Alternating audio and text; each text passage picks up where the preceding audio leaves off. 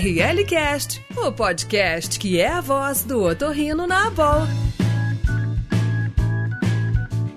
Olá, bem-vindos ao ORL Cast o podcast da Associação Brasileira de Otorrinolaringologia e Cirurgia Cérvico-Facial. Eu sou a Roberta Pila, sou médica, trabalho aqui em São Paulo, atual secretária da Educação Médica Continuada da BOL. E esse é um espaço que a gente sempre traz coisas interessantes e diferentes relacionadas a tantos temas, tanto otorrinolaringológicos como não, assim como de saúde e bem-estar. E hoje é um desses dias, né, Deia? Hoje a gente está trazendo um assunto diferente, é, que é super importante da gente lembrar como, na formação médica, acima de tudo. Eu acho que além de ser humano, como médico. E a ideia? Fala um pouquinho pra gente o que, que a gente vai ter hoje. Isso mesmo, Rô. E eu sou Andréia, sou médica aqui no Hospital das Clínicas de Ribeirão Preto, atual presidente da Educação Médica Continuada da BOM. E a gente vai falar hoje sobre cuidados paliativos, tentando falar de uma forma bem leve, com experts, com pessoas com uma experiência muito grande é, nisso daí. E os convidados de hoje, eles vão se apresentar para a gente, são os nossos experts do dia. Oi, pessoal, eu sou a Cíntia, eu sou pediatra, intensivista e paliativista. Eu trabalho como médica da equipe de suporte e cuidados paliativos do Hospital Infantil Sabará, junto com a Roberta, e venho exercendo esse papel já há quatro anos dentro dos cuidados paliativos, além de ser tutora no curso de paliativos pediátricos do Hospital Sírio-Libanês. Eu sou a Cris Ferraz Prade, eu sou psicóloga, psicoterapeuta, sou sócia fundadora da Casa do Cuidar e uh, no trabalho em cuidado paliativo tenho ultimamente focado muito mais em educação para o profissional saúde, no, nos cursos da Casa do Cuidar, no programa Cuidando de Quem Cuida e moro na Inglaterra, então hoje eu atendo pacientes aqui, né, aqui na Inglaterra, mas também gente do Brasil que eu acabo atendendo online. Olá, gente, tudo bem? É, eu sou Tom Almeida, eu sou fundador do Movimento Infinito, que é um espaço que a gente promove conversas sinceras sobre viver e morrer, e sou bastante envolvido também na causa de cuidados paliativos. Junto com a Cris Prades, a gente coordena o grupo de apoio a familiares dentro da Casa Paliativa, que é um espaço de acolhimento para pacientes e familiares. Então é um prazer estar aqui com vocês hoje conversando.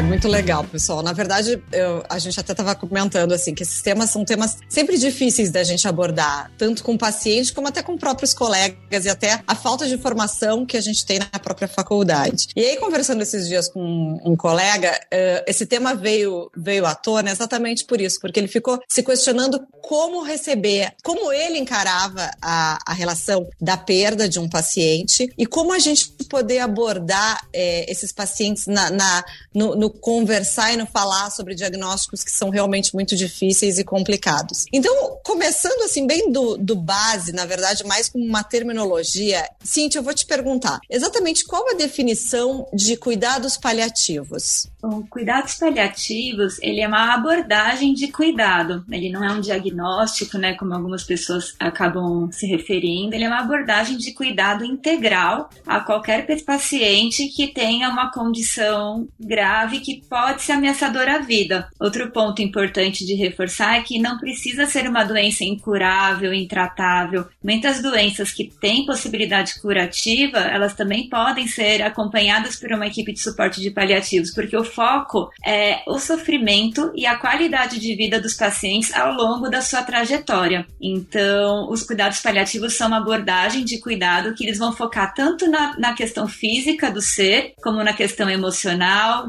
social, familiar, espiritual, abordando todas essas dimensões do ser humano tanto adultos quanto pediátricos, focando numa melhora da qualidade de vida e do alívio do sofrimento. O importante é que o cuidados paliativos foca tanto no paciente quanto também na sua família e também na equipe que cuida desse paciente. Então a gente tem que olhar o sofrimento de todas essas pessoas que estão envolvidas. E ah, é uma abordagem então multidisciplinar, né? É uma abordagem que envolve diversos profissionais da área de saúde. A gente fala na verdade transdisciplinar, porque todos eles se conversam e se apoiam para tentar dar o melhor cuidado para o paciente ao longo do, da sua trajetória, seja ela curativa ou não. Acho que é isso mesmo, né? E o que é, cuidado paliativo tem de muito especial também é que olha para a vida não só como uma questão biológica de tempo na Terra, né, nessa existência, mas também do valor que isso tem. Então, cuidado paliativo olha para a importância de sentido de vida e olha para a importância também da gente valorizar a vida a partir da perspectiva daquela pessoa. Isso é um olhar também muito especial de cuidado paliativo. Não é só uma questão de, de um corpo que vive, mas é quem é essa pessoa que está aí, o que, que é sagrado para ela, o que traz sentido de vida e como que a gente pode valorizar a vida dessa pessoa até o último minuto.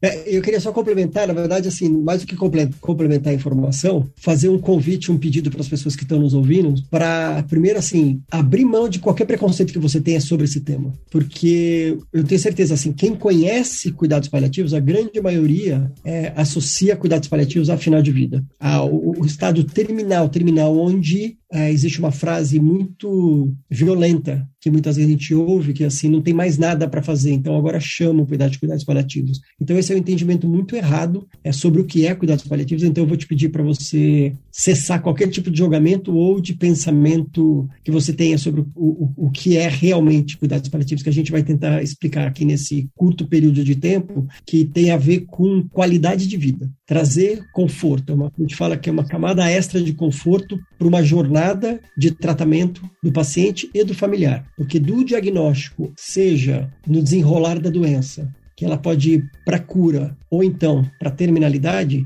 cuidados paliativos ela vem para fazer com que essa travessia ela seja mais confortável, menos desafiadora, menos sofrida. Então é esse convite para você abrir o olhar para abrir os ouvidos, né, para nos ouvir sobre cuidados paliativos de uma perspectiva mais ampla. Perfeito, Tom. Exatamente. Assim, a morte ainda é um tabu, né? Vamos dizer assim. E o, o, tudo que envolve isso daí, né? A iminência de morte, alguma coisa assim, fica com, uma, com um peso maior, né? E lembrar exatamente isso que você falou, que cuidado paliativo não é só lidar com a morte, assim, tipo, né?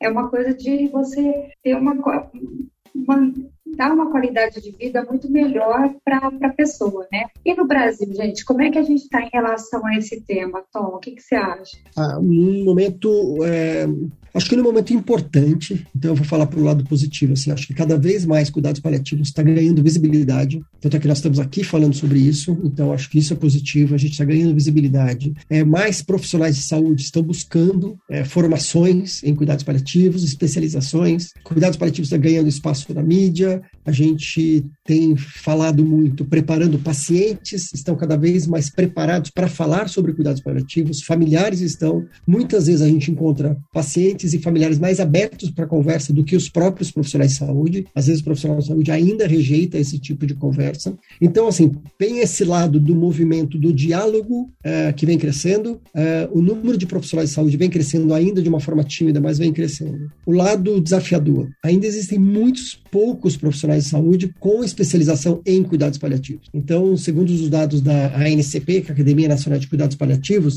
uh, no Brasil existem em torno de 4 mil pessoas com algum tipo de formação em cuidados paliativos. Então é muito pouco. Pensa numa população de 210 milhões de pessoas. Então, quem tem acesso a cuidados paliativos é uma pessoa super privilegiada. E não necessariamente privilegiada por acesso econômico, porque a gente também tem bons serviços de cuidados paliativos no SUS, mas tudo muito pequeno, números muito pequenos de serviços. Então, o nosso grande desafio, eu acho que tem dois, três pilares importantes do, da situação no Brasil hoje: a acessibilidade, pouquíssimos profissionais e serviços de cuidados paliativos, esse é um, um desafio. Dois, culturalmente, cuidados paliativos, que as pessoas saibam o que é, seja o paciente, seja o familiar, seja o profissional de saúde, que a gente espera que hoje quem está nos ouvindo já saia com uma nova ideia que não é sobre morte, é sobre qualidade de vida para o tempo que for de tratamento, independente do estágio do tratamento. Cuidados paliativos pode acontecer junto com o tratamento curativo, ele vem para cuidar dos sintomas e dos desafios. E o terceiro é, ponto é, é justamente essa que está ligado com esse segundo, tem a ver com o preconceito, com a falta de informação. Então a gente precisa melhorar a disponibilidade de, de cuidados de serviços, né, de profissionais, a qualidade de atendimento e a, a informação. Perfeito, eu acho assim que tem essa parte também do própria da própria definição da palavra, né, paliativo. Que, por exemplo, você chega no, no hospital, não, a gente vai, vamos paliativar esse paciente, né? Então fica aquela coisa meio pesada, paliativar o paciente, quer dizer, não tem muito mais o que fazer, vamos dar o conforto necessário, resumindo a isso, né? Mas os cuidados paliativos, eles não se resumem ao ambiente hospitalar, né? Então, como é que acontece fora dos hospitais? Como é que é essa abordagem que pode ser dada? Bom, eu posso falar, eu sou intensivista, então eu acabo atuando muito com cuidados paliativos na UTI, e que acaba sendo voltado aí para uma fase já aguda, crítica, que realmente não é a melhor hora, né, de começar uma abordagem paliativa. É, primeiro a gente falou aqui do termo paliativar um paciente, né? Paliativar é um termo que a gente nem, nem gosta muito de usar. Por quê? Porque dá essa sensação de que não há mais nada a fazer. E cuidados paliativos, na verdade, é uma abordagem que deve ser instituída desde o diagnóstico de uma condição grave ao longo da vida, até o momento que pode curar ou não curar, como o Tom falou. Então, assim, na UTI, a gente já está geralmente numa fase avançada, mais crítica, mas infelizmente hoje ainda, ainda é onde a gente começa a ter uma abordagem desses pacientes, principalmente na pediatria. Mas os cuidados paliativos, eles são muito mais focados para uma abordagem ao longo da vida. Então, no ambiente domiciliar, no ambiente ambulatorial, né, na rede primária, tanto primária quanto secundária, quanto terciária, e também no hospital. É que ainda hoje no Brasil, os principais serviços estão restritos a hospitais. No cenário brasileiro, a gente tem em torno de 170 equipes de cuidados paliativos né, no Brasil, registradas, em pediatria muito menos, em pediatria são 90 registradas, e a maior parte desses, desses serviços estão dentro de hospitais na região sudeste, então ainda temos muito que abranger, né, para poder não só descentralizar dos serviços hospitalares e levar para ambiente primário, né, de, de, de atenção primária à saúde, tanto domiciliar quanto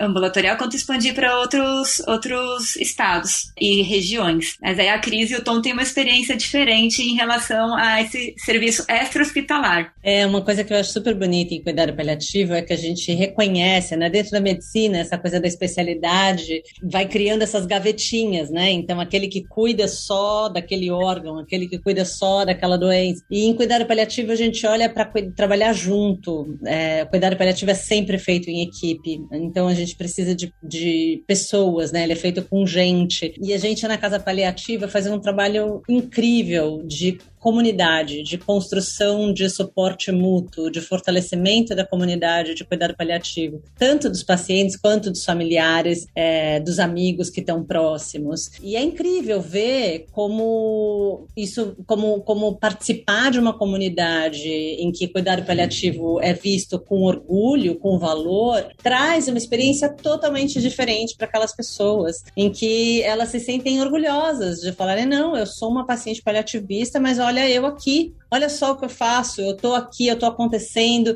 eu, eu sou muito mais forte do que uh, as pessoas imaginam. Então a gente trabalha, eu e o Tom, a gente trabalha muito perto né, dessa comunidade e de ampará-los e de, uh, na verdade, estar tá do lado, estar tá perto para favorecer todo esse processo de fortalecimento, enfrentamento e de apoio mútuo que, que, que a turma vai construindo lá. É, eu acho que eu queria complementar também com uma informação que é o seguinte Obviamente, no caso da Cíntia, quando a pessoa está numa UTI, então ela está ali realmente sendo quase que 100% do tempo cuidada por uma equipe de profissionais de saúde. Mas uma vida de um paciente que não está internado, ou mesmo internado, mas não no, no, no, né, no, numa UTI, a grande maioria do tempo ele vai estar sendo cuidado, se ele não está internado, pela família, por um cuidador informal. O cuidador informal é um parente próximo, é, ou então mesmo vão contratar um cuidador para cuidar dessa pessoa, mas a família, a comunidade dos amigos, elas estão muito mais tempo presentes e junto desse cuidado. Então, cuidados paliativos é sobre qualidade de vida. Então, cuidados paliativos não é só sobre o tratamento, sobre o remédio, sobre cuidar dos efeitos colaterais, mas também como é que eu cuido da parte saudável dessa pessoa para que ela possa atravessar todos esses desafios. Então, cuidados paliativos se expande sim. É, ele pode acontecer, depende muito do estágio. Por exemplo, a gente vai ver em outros países, depende muito do estágio. Então, a pessoa ela pode tá, é, receber cuidados paliativos, por exemplo, em home care, cuidados paliativos. Ela vai estar tá dentro de casa recebendo um cuidados paliativos. É, ela pode estar tá dentro de um hospital que tem um setor só de cuidados paliativos e tem uma outra expressão que é hospice, que é uma definição que é uma mais uma definição de um estágio, de um estágio avançado da doença. Então, ou seja, quando a pessoa ela é elegível para hospice, é quando ela já tem uma, uma, uma um, quando a equipe entende que aquele paciente pode viver em torno de seis meses. Então, ela é elegível para esse tipo. E hospice pode ser uma ala dentro de um, de um, hospital, ela pode ser uma clínica especializada, totalmente sendo hospice, ela pode ser o home care em hospice, para cuidar disso. Como é que eu vou cuidar da qualidade de vida nesse momento final? Mas lembrando que cuidados paliativos, ele pode acontecer e deveria acontecer durante toda essa jornada. Por que que no Brasil, acho que é importante eu, eu falar isso novamente, é retomar a história do cenário do Brasil.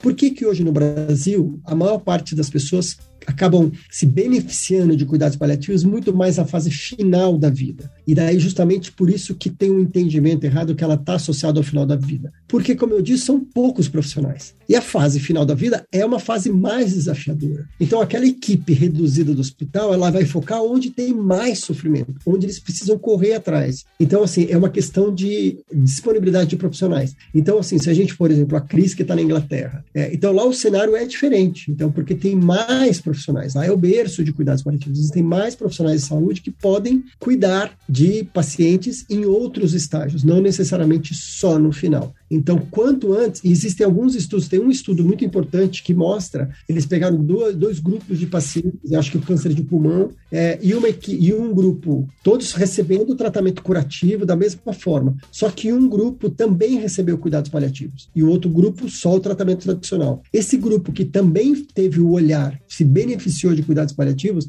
eles viveram em torno de três meses a mais porque é óbvio, se cuidados paliativos está focado no sofrimento, então assim, se eu vou cuidar da tua dor física, você vai dormir melhor, você vai ter um humor melhor, você vai ter mais apetite, você vai ter mais vontade de viver. Se você tem uma dor violenta no corpo, você não quer acordar, você não tem motivação, você não consegue dormir, você... então a vida começa a ficar muito mais difícil. Então daí existe até um, né, um sofrimento exacerbado que acontece. Então assim, as pessoas até dizem, se cuidados paliativos fosse uma pílula, é, quem inventasse essa pílula estaria trilhardário. Você está ouvindo ORL Cast.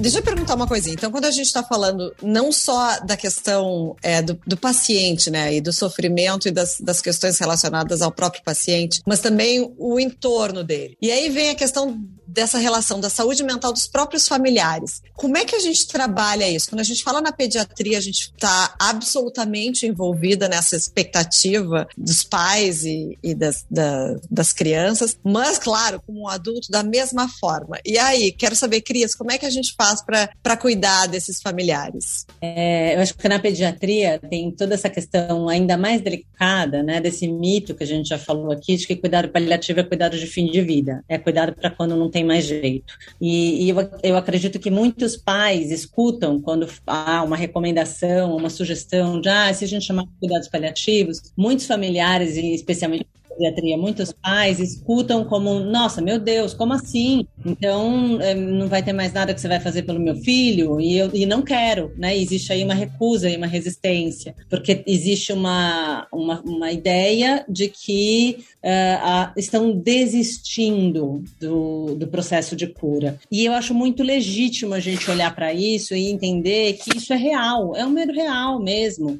E não é para a gente é, é, tirar o valor disso. Na verdade, é, é reconhecer que os pais e os familiares se ancoram muito na esperança, na esperança de cura, na esperança de melhora. E isso pode ser um fator de proteção e pode ser um fator que favoreça todo o processo do enfrentamento da doença também. É, quando a gente fala de trabalhar em cuidado paliativo, ninguém quer que as pessoas morram. Você não fala, ah, nossa, está em cuidado paliativo, agora tem que morrer. Não, na verdade, a gente também não quer que o paciente morra. A gente também não quer que, que aquilo evolua. A gente gostaria, a gente quer, né, sempre que haja a possibilidade da melhor qualidade de vida é, e sempre que possível que o paciente alcance aí uma cura, um controle de doença que favoreça uma vida bem vivida. E quando a gente dá, dá, dá uma escuta, oferece uma escuta acolhedora e, e gentil para os pais e para os familiares a respeito dos seus medos, das suas fantasias, a respeito do seu sofrimento é, como, como familiar, a gente vai ver que muitas vezes a gente consegue aliados para o processo de cuidado paliativo do paciente, né? Porque existem muitas conversas, muitas falas, muitos medos que ficam guardados. Então é aquilo do familiar chorar sozinho no banheiro porque não quer deixar o paciente triste. E aí o paciente está chorando sozinho no quarto. Ou de não querer conversar com a criança porque acha que é criança. Imagina, a criança não entende essas coisas. E na hora que a gente vai ver, a criança entende tudo, está sabendo de tudo e está ali guardando tudo porque não quer preocupar os seus pais. Quando a gente ampara e acolhe é, essas famílias, é, muitas vezes a gente vê conversas preciosas surgindo nessas relações. E essas conversas tendem a favorecer o enfrentamento, a união uh, e também muitas escolhas durante esse processo. Então é, é muito importante a gente oferecer suporte para a saúde mental dos familiares. Uh, isso, em geral, é feito pela psicologia, numa forma de atendimento, né, dentro do cuidado paliativo, mas também lembrar que todo profissional que faz parte da equipe sente e sabe como acolher né, um familiar. Então, tem, pode oferecer uma escuta sem julgamento não precisa saber o que falar, né? Às vezes a gente não tem nada para falar mesmo, mas a gente pode ouvir de maneira acolhedora, a gente pode estar tá perto, estar tá junto, validar é, o sofrimento que, que aquela família está passando. Isso todos os profissionais de cuidados paliativos podem fazer, não é, não é coisa só do psicólogo, não. Pegando então o gancho essa questão profissional, a gente não sabe direito como lidar com essa situação, né? Principalmente eu acho que a questão da dificuldade do médico em lidar com essa questão em relação ao, a um prognóstico ruim, ou até a questão do cuidado mais intensivo, mesmo que não, tenha, não seja da questão do prognóstico, ou também, enfim, falar para um paciente crônico a sua condição. E aí eu queria saber, assim, como é que a gente faz com essa questão do sentimento do próprio médico em relação a isso, em relação à abordagem desse paciente, desse familiar, para as notícias que são, sim, a longo prazo, ou, ou para as próprias de desfechos ruins. Cíntia, como é que a gente faz? Ajuda. Ai, Roberta, é sempre complicado. A gente, como médico, né, nós temos nosso envolvimento com o paciente, nós temos o nosso sofrimento, a gente sofre por, por ele, né, a gente se identifica e nós somos criados dentro de uma cultura é, de tecnologia e de salvar vidas, né? Então, acho que nós é, tivemos essa formação. E hoje nós temos uma série de recursos técnicos, né? A medicina está avançada, então sempre vai ter um recurso possível, sempre vai ter um artigo novo. É, se você fizer uma pesquisa no PubMed em torno de uma doença específica, sempre vai ter alguma coisa saindo. Isso gera muita dúvida e incerteza, né? Diante de um cenário de uma, uma doença que tem uma, é grave, que tem um prognóstico ruim, e isso leva a muitas dúvidas. E a gente, como médico, médico sofre, né? E assim, então,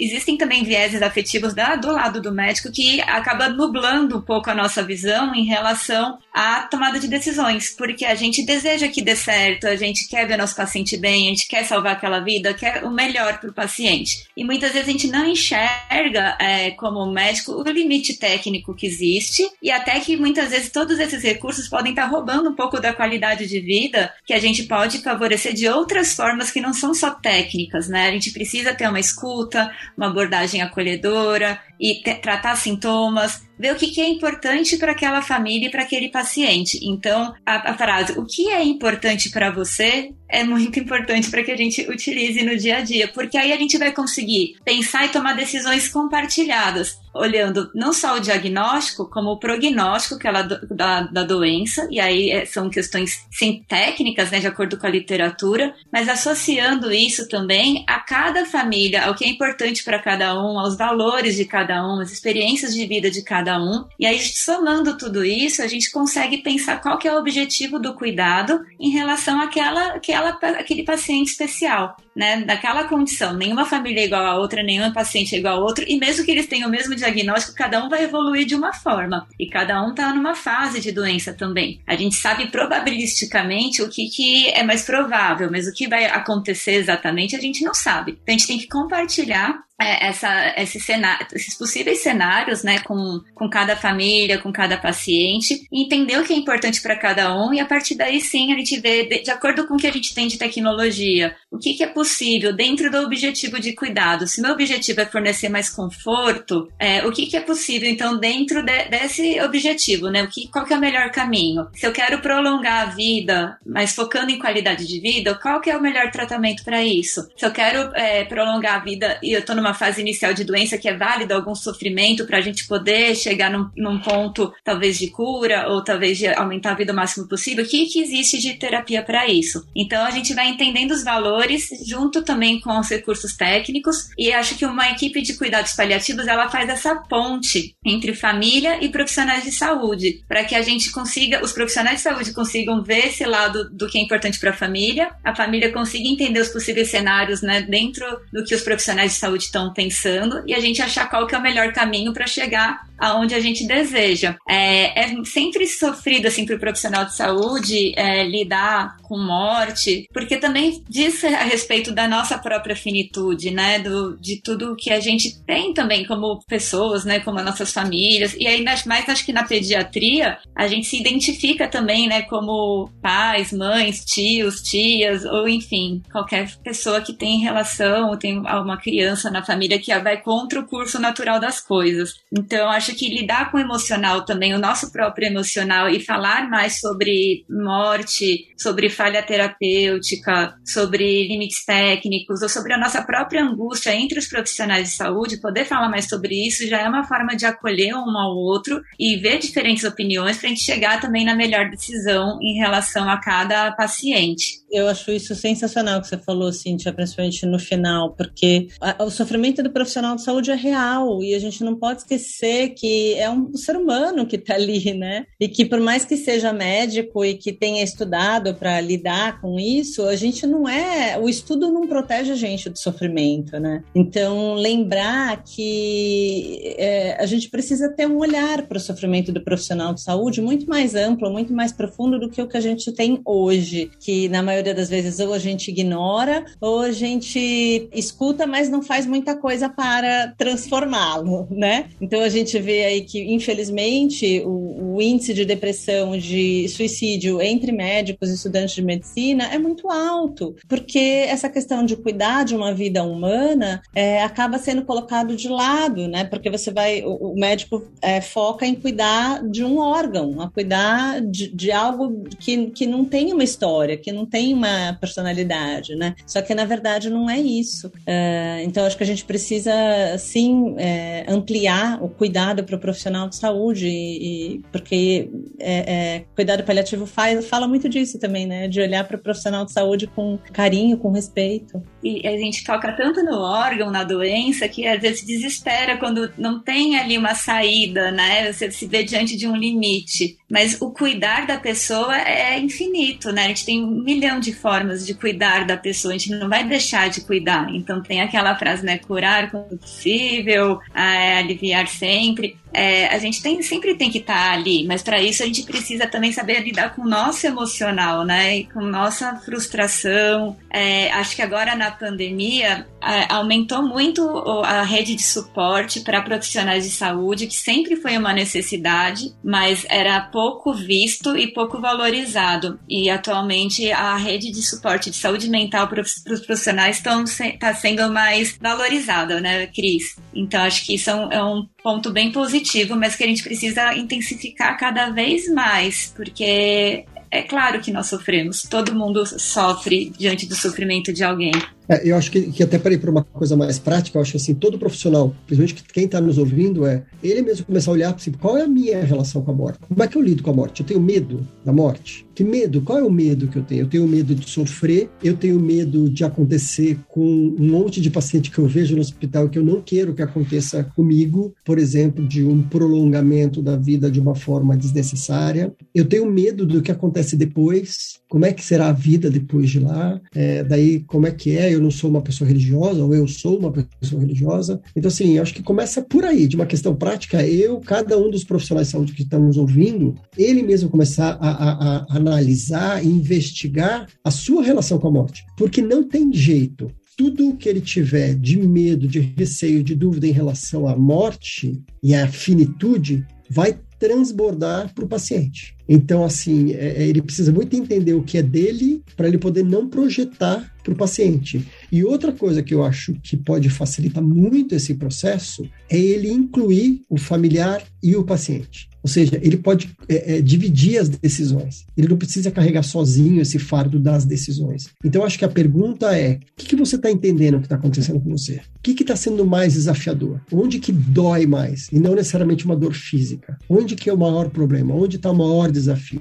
Como que você acha que eu posso te ajudar? Então, perguntar, perguntar para a pessoa, porque ela vai dizer. Porque o problema é que muitas vezes os profissionais de saúde, eles já vão com as decisões, tipo, ah, quem é o paciente do quarto 12, ele tem um câncer assim, nananana, ele lê um, um diagnóstico. E ele pega a caixinha de ferramenta dele e fala, bom, é isso que tem que ser feito. É essa químio, é isso que vai ser feito. Blá, blá, blá. E ele esqueceu de incluir o paciente nesse processo. Quem é a dona Maria? Quem é o seu João? Quem é o Pedrinho? Quem são essas pessoas? O que, que eles querem. Talvez ela fale, eu não quero, talvez para mim tá bom. Então, se ele tem essa meta na cabeça de eu vou salvar sempre, eu trago uma péssima notícia. Sempre você vai perder, porque não tem como. Ainda não chegamos no ponto de que as pessoas vão viver para sempre. Então você sempre vai perder. Então sempre vai ter uma frustração. O cuidar, você consegue cuidar sempre, sempre, sempre, sempre. Você pode cuidar até depois que aquela pessoa morre, da forma como você vai honrar aquele corpo, da forma como você vai acolher a família, você está cuidando ainda daquela história, daquele legado das pessoas que estão ali.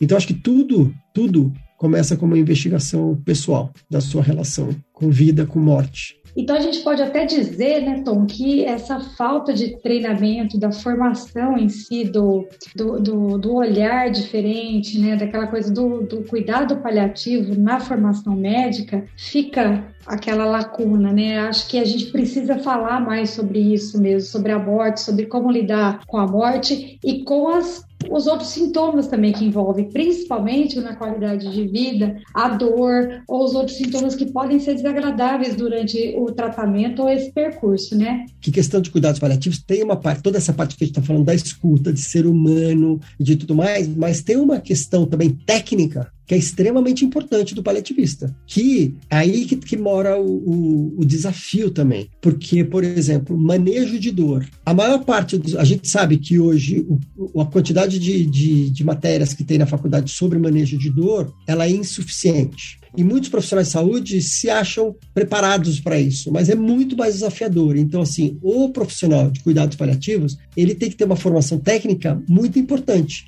para saber realmente manejo de dor, controle de sintomas. Para que aquela frase que ainda é dita em vários lugares, em vários hospitais, é: ah, mas isso é por causa da doença, isso é por causa do câncer. Ou então, ah, não, mas isso foi efeito colateral da quimioterapia. Na verdade, quando o profissional de saúde fala isso, ele está falando assim: olha, eu não tenho conhecimento suficiente para cuidar da tua dor, então eu vou colocar a culpa na quimioterapia. Olha, me desculpa, eu não tenho é, é, estudo suficiente para fazer como que eu vou lidar com esse efeito colateral desse remédio ou dessa coisa. Então eu coloco a culpa na doença ou no tratamento. Então, assim, cuidados paliativos é sobre muito estudo técnico também. É sobre o olhar humano, sobre escuta, sobre entender a biografia, entender que uma pessoa e também estudo porque controle de sintomas, controle de dor e tudo mais é extremamente importante. Pode ser que eu tenha parecido um pouco agressivo aqui, mas eu acho que é importante a gente dar um chacoalhão nisso mesmo, porque não dá mais para ouvir o que a gente escuta de paciente, de familiar, falando isso. Ah, mas o médico falou que é da quimioterapia, mas o médico falou que isso é da doença. Isso é muito, muito violento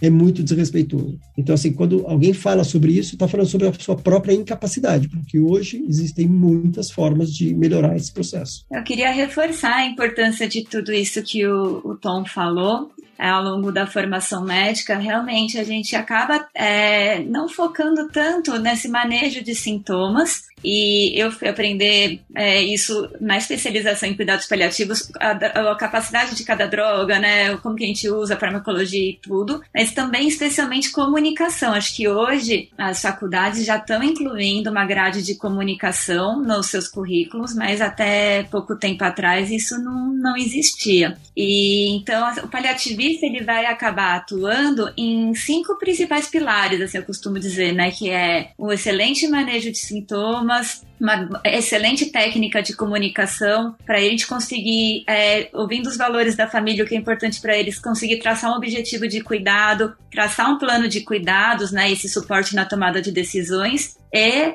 um cuidado de fim de vida se o paciente evoluir para isso. Se a gente for pensar bem, todos essas, essas, essas pilares, eles não são exclusivos de um paliativista, né? Eles fazem parte da boa formação médica, eles fazem parte do, da boa prática médica. Só que a gente acaba não tendo muita é, especialização nisso durante a nossa graduação, da nossa residência, durante a nossa formação. O que vai diferenciar o paliativista é que ele tem que ser, assim, é, brincando faixa preta em tudo isso, né? Então ele tem que ser um especialista em tudo isso para poder atuar nos casos mais difíceis. Mas o básico, qualquer médico ou qualquer profissional de saúde, da área da saúde, tem que saber é, a, a abordar. ORL Cast, o podcast da Boa. Bom, e entrando então na, na questão da, dessas especialidades aí, tem alguma coisa realmente diferente é, na pediatria, Cintia? Alguma coisa que seja mais específico e especial? Roberta, acho que o que diferencia bastante assim do adulto na pediatria é que nós temos as crianças com doenças crônicas complexas, né, com doenças graves, elas têm um, uma trajetória muito longa, né? Então essas doenças crônicas, elas levam muito tempo. Tem, existem vários grupos, né, umas que vão evoluir mais rápido, outras menos rápido, mas elas têm uma costumam ter uma trajetória longa. Então esse segmento, ele é realmente voltado para o dia a dia ali da criança, de acordo com cada fase que ela está vivendo, de acordo com a sua doença doença. Não que no adulto não seja assim, deveria ser, mas a gente sabe que pela, como o Tom falou, né, pela escassez de equipes, acaba é, atuando principalmente no fim de vida. Na criança, a maior parte dos seus pacientes não estão em fim de vida. A maior parte do, dos meus pacientes, eles têm uma doença crônica grave que estão vivendo e que a gente vai cuidando no dia a dia, vendo como melhorar a qualidade de vida desses pacientes, tanto na internação quanto fora da internação, até um dia que pode chegar ao fim de vida e aí a gente vai ter toda uma conversa, um alinhamento de cuidados para que esse momento seja o mais leve possível e da forma como a família considera importante. Mas acho que esse ponto da, do tempo de duração é bem importante dentro da pediatria a pediatria a gente tem menos ferramentas assim para prognosticar. É, o prognóstico acaba sendo um desafio muito grande, não que seja impossível, mas acaba sendo mais desafiador. Existe toda também a relação da família e dos profissionais de saúde com a criança, porque inverte o curso natural das coisas. Isso é um sofrimento emocional grande que muitas vezes dificulta as tomadas de decisões também. E acho que um ponto muito bonito da pediatria é que a criança ela consegue se adaptar e consegue superar muitas coisas se a gente der esse suporte para ela. Esse suporte é através da comunicação na linguagem da criança, né, de acordo com cada faixa etária e de acordo com o mundo lúdico, né? Então a gente tem que apresentar ah, as coisas, falar de uma forma lúdica, tratar a criança de uma forma lúdica, entrar nesse mundo mágico da criança, que entrando nesse mundo mágico, a gente consegue aliviar muito o sofrimento daquela, daquele percurso. E muitas vezes entrar em contato com outras crianças também, outras famílias que vivem essa mesma situação e que um vai dar apoio ao outro. Então existem algumas algumas instituições, algumas ONGs que trabalham com isso, né? Tendo uma comunicação mais direta com a criança e tentando trazer essas outras, esse contato, essa outra experiência, né, com outras famílias. Não sei se isso diferencia muito do adulto, porque no adulto também é, é isso tudo é importante. É que acho que na criança acaba sendo primordial e parte do cuidado do dia a dia mesmo. É, eu acho que a questão às vezes é aquele sentimento realmente que a gente inverte a ordem natural das coisas, né? Eu acho que é o mais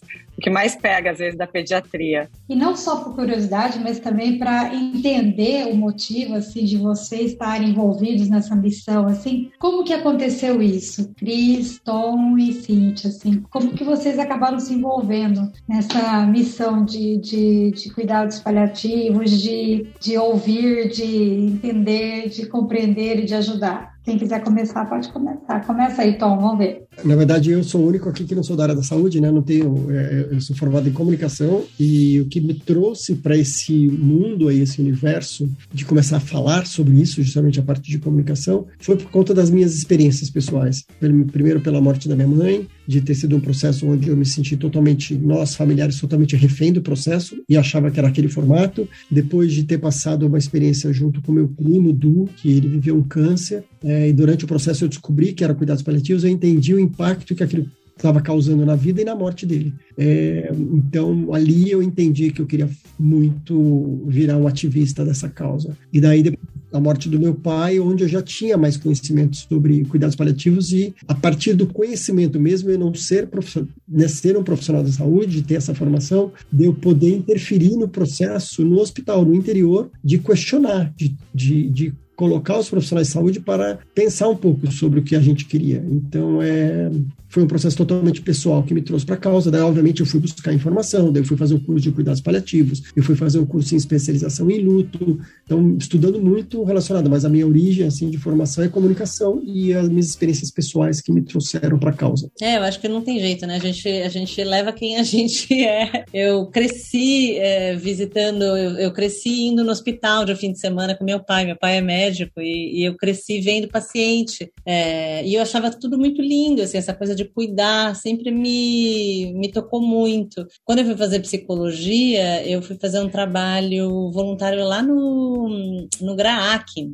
Na época, era uma casinha pequenininha na frente do Hospital São Paulo. A gente tinha o GRAAC embaixo e a, a diálise pediátrica, a nefro da PED em cima. E eu fiquei muito tocada pela questão dos pacientes quando eles agravavam e era aquilo, né? Naquela época era, a gente não tinha cuidado paliativo é, na pediatria, na oncologia é, e mexeu muito comigo. Então, quando eu, eu comecei a estudar psicologia, eu comecei a fazer esse trabalho no GRAC e aí de lá eu já sabia que eu queria trabalhar com pacientes em cuidados paliativos. Então foi desde o começo da formação em psicologia eu tentando entender onde que eu podia estudar, com quem que eu podia aprender, porque não tinha. É, então de lá para cá tem sido uma experiência maravilhosa, assim, de, de, de seguir aprendendo, crescendo e espalhando, né, e levando conhecimento sempre que possível. A minha história, eu sempre me interessei, sempre me mexeu muito comigo o sofrimento né? Então, ao longo da graduação médica, é, o sofrimento sempre mexeu muito comigo, então eu sempre era aquela aluna que ficava conversando com os pacientes, que queria saber como ajudar, além né, da parte técnica. E aí eu fui fazer pediatria e especialmente as crianças, né? O sofrimento das crianças também mexeu muito. E aí eu fui fazer terapia intensiva querendo resolver esse sofrimento, salvar vidas e, enfim, gostava de emergência e gostava de queria salvar, queria ajudar. E aí dentro da terapia intensiva eu começo a perceber comecei a perceber que nem todo mundo a gente podia salvar e que as pessoas sofriam muito, né, nesse ambiente diante de uma doença crônica, incurável, muitas vezes, com suporte que muitas vezes estavam gerando mais sofrimento, então me incomodava ver que a gente acabava sendo obstinado mesmo em alguns pontos em relação ao tratamento de crianças que estavam sofrendo. E que mais me incomodava era quando a gente reconhecia o limite técnico, não tinha nenhum tipo de cuidado extra, assim, adicional. Era, ah, não tem mais nada para fazer e realmente não se fazia muito mais coisa, não, não tinha um bom manejo de sintomas, não tinha um bom acolhimento, uma boa conversa. Então eu fiquei meio indignada assim, de não é possível que só tenha esses dois extremos, né? A gente tem que dar um cuidado diferente. E eu trabalhei muitos anos depois disso com oncologia pediátrica, é, também é, em numa outra instituição, né, no Itaci. E aí esse sofrimento ficou mais evidente, né? E a, e a dificuldade dos médicos, da equipe de saúde, nesses, nesses casos. Então, eu fui estudar, porque existe, existe uma parte que você acha que é intuitivo, mas não é, né? Cuidados paliativos é, tem técnica. Então, eu precisava estudar para saber como lidar melhor com esses casos, né? E como tomar as melhores decisões e como aliviar sintomas e promover qualidade de vida para esses pacientes. Aí eu fui estudar e fui me envolvendo cada vez mais e mais. E hoje eu atuo com cuidados paliativos diariamente, quase a maior parte do dia, e vejo muita humanidade nisso. Uma forma de medicina que era o meu ideal lá no começo, que a gente às vezes se perde no caminho, mas aí a gente reencontra. Ótimo, gente. Legal saber assim, como que, que vocês estão nessa, nessa missão aí. Mas infelizmente a gente está chegando ao final desse episódio. Eu gostaria de agradecer muito vocês, Tom, Cris, Cíntia, assim, pela disponibilidade, por compartilhar tudo isso de vocês assim, com a gente. Não só a parte de conhecimento em geral, mas até a parte de, de, de vivência mesmo, né? E eu queria que vocês fizessem assim, os últimos comentários sobre uma mensagem que vocês quisessem deixar para quem está escutando a gente hoje. Acho que primeiro é quebrar esse preconceito com cuidados paliativos, né? Não tá focado só para a morte, não fazer nada, não é isso. Cuidados paliativos não significa não fazer nada, significa tem muito que fazer, sempre tem algo a mais a fazer para dar qualidade de vida para o paciente. Tentar é, ter esse olhar antes, né? É, não só no momento de fim de vida, mas antes, ao longo do processo da doença, né? Pós o diagnóstico, para que a gente tenha tempo para sim cuidar da vida desse paciente, né? E poder promover essa qualidade que a gente tanto deseja.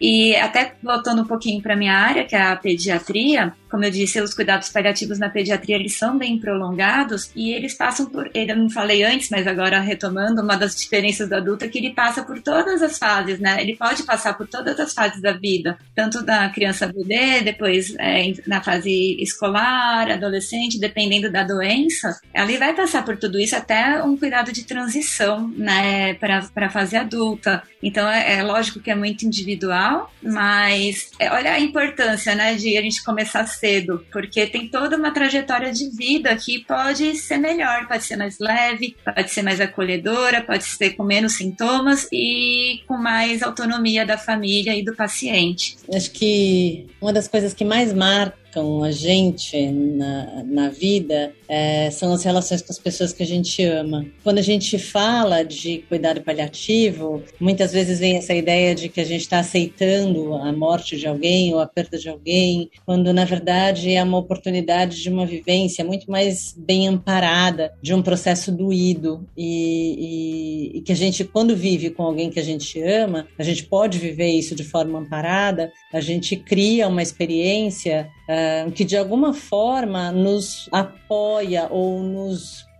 nos fortalece no processo de viver um luto. A gente tende a não dar o peso devido a como o luto molda a gente na nossa vida né? Então a forma como a gente ama e a forma como a gente perde as pessoas que a gente ama impactam demais na forma como a gente constrói a nossa trajetória na vida. Então quando a gente olha para isso com respeito e busca o, o, uma forma de se amparar e de, de cuidar, tudo isso é vivido de uma maneira muito mais é, fortalecida e que ajuda a gente a construir sentido, né? Porque quando a gente perde alguém que a gente ama, é, é tudo parece sem sentido. Então poder construir sentido é muito importante. É, eu queria é, seguir naquele ponto que, que eu provoquei de que para o profissional de saúde ele mesmo olhar para a sua própria relação com a morte, né, com a vida, com o luto, com a terminalidade.